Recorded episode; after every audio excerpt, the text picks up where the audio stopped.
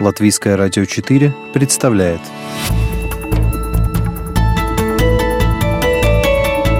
Человек и его поступки. События и его значения. В программе «Мир в профиль»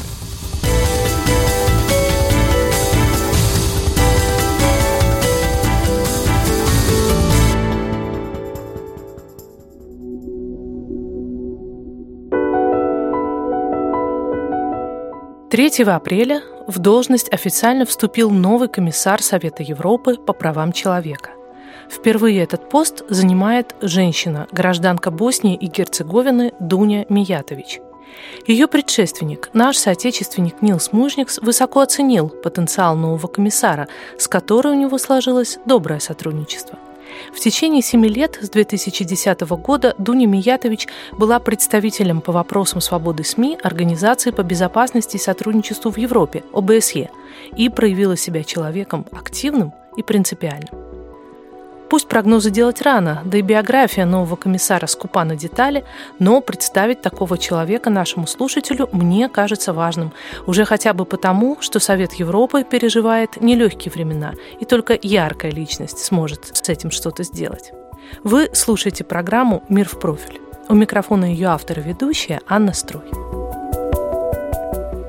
Член латвийской делегации Парламентской ассамблеи Совета Европы Борис Целевич был на январской сессии, когда избирали нового комиссара по правам человека. Мандат утверждается на 6 лет. И самое главное, что должен делать комиссар, это помогать государствам-членам в реализации стандартов Совета Европы в области прав человека. Так сказано на сайте. По правилам комиссара избирают из трех кандидатур, и у Миятович, которая сначала и не была фаворитом ПАСЕ, были достаточно сильные соперники.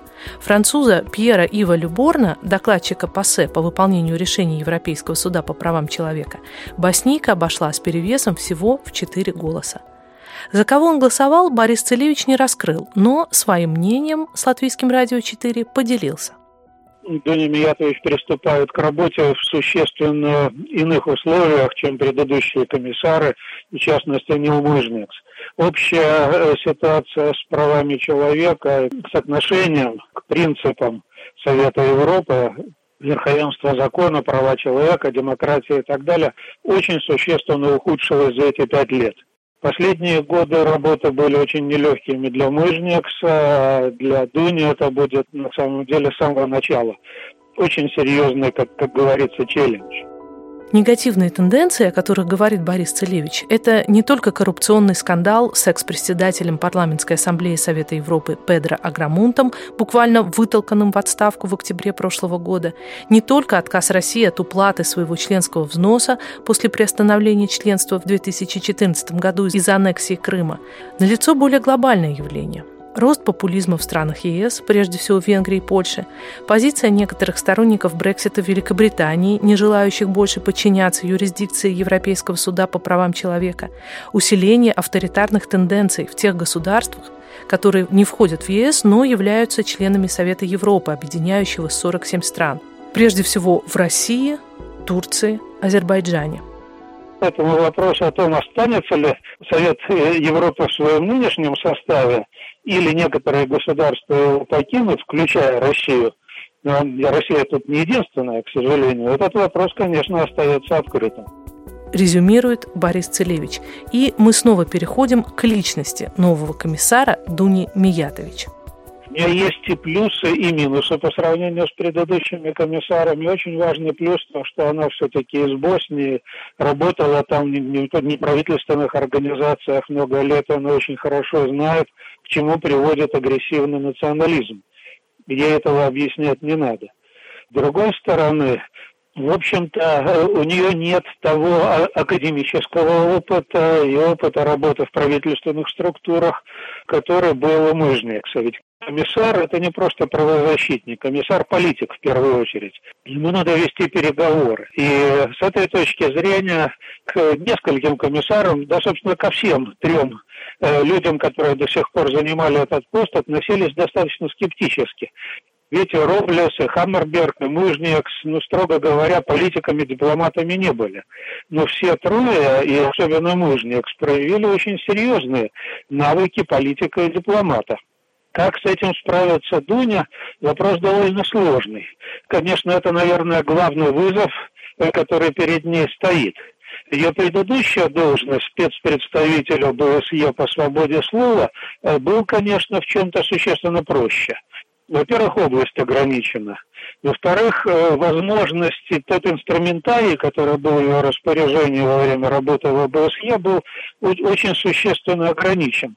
Это в основном она выступала с заявлениями, при этом проявила себя как очень смелый, последовательный, приверженный принципам прав человека политик. И не случайно она пользуется очень большим авторитетом, я бы сказал, любовью абсолютного большинства неправительственных правозащитных организаций практически во всей Европе. Она очень популярна, и я знаю, что очень многие европейские правозащитники искренне радовались избранию.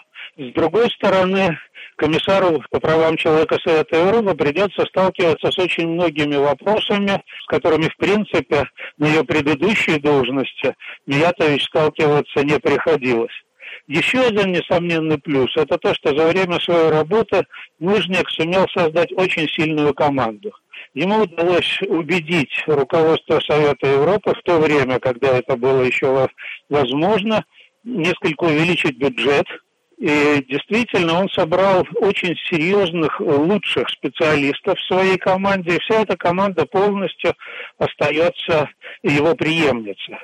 Так что и советы, организационная помощь, и методическая поддержка, и анализы, все, все это ей будет обеспечено, э, все это она может использовать. Но, конечно, политические решения, общее направление работы, она будет определять сама.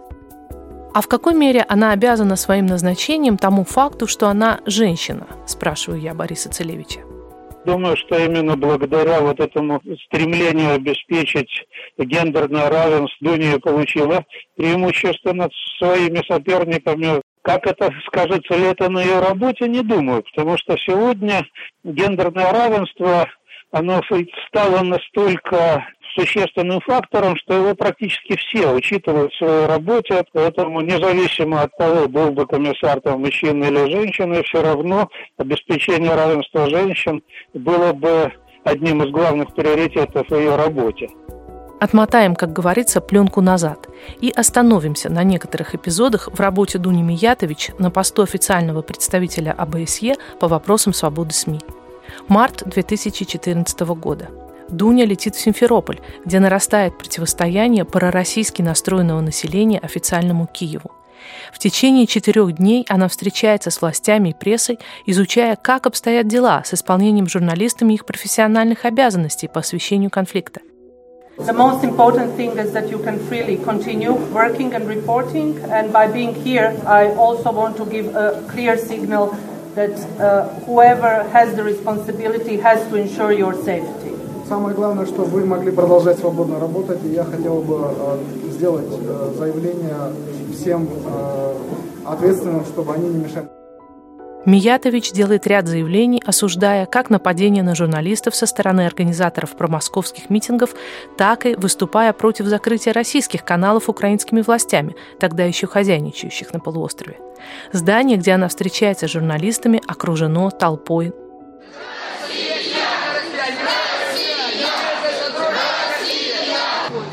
нас заставило сюда прийти, сказать об ОБСС и всем товарищам, которые О, здесь... ОБСЕ, да? ОБСЕ. Сказать, чтобы они не вмешивались в наш Крым. Через четыре месяца, когда Крым уже будет занят вежливыми людьми, а на Донбассе начнутся военные действия, в офисе представителя ОБСЕ по вопросам свободы прессы в Вене соберутся представители Украинского и Российского союзов журналистов под лозунгом «Две страны, одна профессия». Один из ее участников с нами на связи из Киева. Вспоминает Наталья Легачева, руководитель общественной организации «Детектор Медиа» и шеф-редактор портала с таким же названием. Мы сделали совместное заявление о немедленном освобождении из плена украинских э, журналистов. И Дуня Миятович приложила к тому, чтобы такое заявление состоялось приемлемых формулировках и для украинской стороны много усилий. Там дошло до такого одного момента, когда возник спор между российскими журналистами, ну, представителями Союза журналистов России и украинскими журналистами по поводу одной из формулировок. Нас не устраивала та формулировка, которая устраивала россиян. И Дуня Миядович в какой-то момент вспылив так сказала, что я тут что вас пригласила, кофе попить просто, или вы должны найти какой-то общий язык. В итоге нам выделили определенное время, и мы вышли на совместную какую-то формулировку, приемлемую для обеих сторон. И такие заявления помогали реально освобождению украинских журналистов из э, плена боевиков ДНР, ЛНР. У Дуни Миятович всегда была достаточно взвешенная позиция. Нельзя сказать, что она была проукраинской или пророссийской. Она а, стояла над схваткой. Эту позицию можно критиковать, например, со стороны Украины. Но, во всяком случае, в определенные моменты она, она реально помогала. Тогда, в 2014 казалось, что можно договориться. Если не политикам, то профессионалам, коллегам. Дуня пыталась опереться на опыт Боснии, точнее преодолеть его, ведь она не раз в своих выступлениях говорила, что в том кровавом конфликте на ее родине средства массовой информации сыграли не последнюю роль, став частью военной пропагандистской машины. Помог ли этот опыт Украине? Его нельзя однозначно оценивать, потому что, с одной стороны, да, Дуня Миятович понимала, что такое война, что такое конфликт, с другой стороны, некоторые украинские журналисты оценивали этот опыт как негативный, поскольку считали, что он, Дуня, тяготеет к разрешению ситуации войны между Россией и Украиной по боснийскому сценарию. А многие наши украинские журналисты считают, что для нас более подходящие там другие сценарии, ну, допустим, Хорватия. То есть, с одной стороны, для нас было, конечно, хорошо, что Дуня а, знает, что такое война не понаслышке, да, с другой стороны, может быть, по мнению некоторых, именно этот опыт Боснии, он и не был применим к ситуации именно внешней агрессии Некоторые в Украине не могли простить Дуне Миятович доклада о состоянии дел в 2016 году, из которого выходило, что больше всего противоправных действий было совершено в Украине, но это включая Крым. Миятович выступала с осуждением гибели фотокора агентства «Россия сегодня» Андрея Стенина, призывом не запрещать российские телеканалы, указывала на недопустимость публикации личных данных журналистов, аккредитованных в непризнанных республиках ДНР и ЛНР на сайте «Миротворец» и требовала ускорить расследование убийств Олеся Бузины, Павла Шеремета и давнего дела Георгия Гангадзе. Но можно ли назвать Миятович стопроцентно пророссийским политиком? Стоит понимать, что ее деятельность осуществляется в рамках тех правил игры, которые были установлены в Европе еще до начала гибридной войны. И беда в том, что став комиссаром Совета Европы, она будет действовать в той же парадигме, сохраняя показную объективность, которая вполне возможно будет играть на руку Кремлю. Так откликнулся украинский портал Депо на выдвижение Дуни Миятович путинской Дуни – на пост комиссара по правам человека. Журналист Дмитро Писарчук высказал опасение, что новый комиссар первым делом, исходя из тех же уже неправильных с точки зрения гибридной войны критериев, заломает руки Украине, требуя пересмотра недавно принятого закона о реинтеграции Донбасса. Впрочем, моя собеседница, шеф-редактор портала «Детектор медиа» Наталья Легачева приветствует назначение Миятович в отношении убийства Павла Шеремета и Георгия Гангадзе все украинское сообщество, безусловно, поддерживало ее заявление. В отношении Олеси Бузины далеко не все журналисты, в частности и я, и моя организация, мы не считаем, что в тот момент э, Олесь Бузина уже был журналистом, что он вел именно журналистскую деятельность, скорее он вел политическую деятельность, был писателем. Но, в принципе, конечно же, позиция представителя таких структур по поводу нераскрытых убийств журналистов, она всегда важна.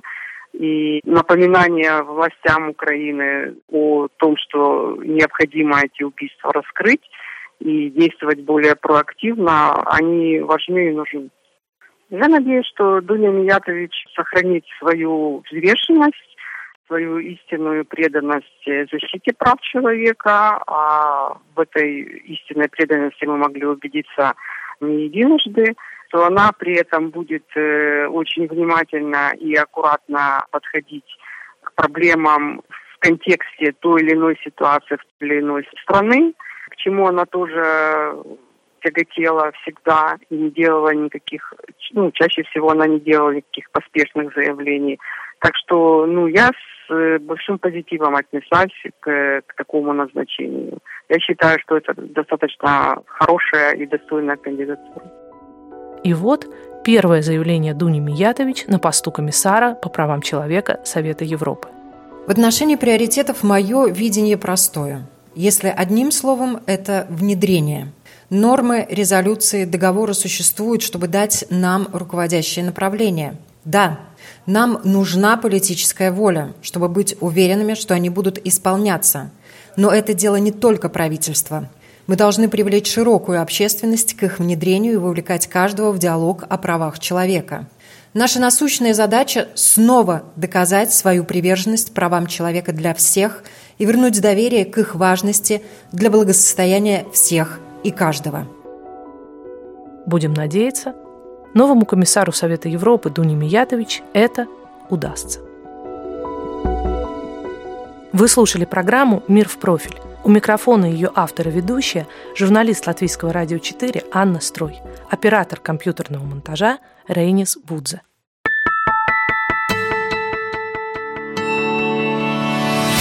Человек и его поступки. События и его значения. Программе «Мир в профиль». Каждую субботу в 12.10 на Латвийском радио 4.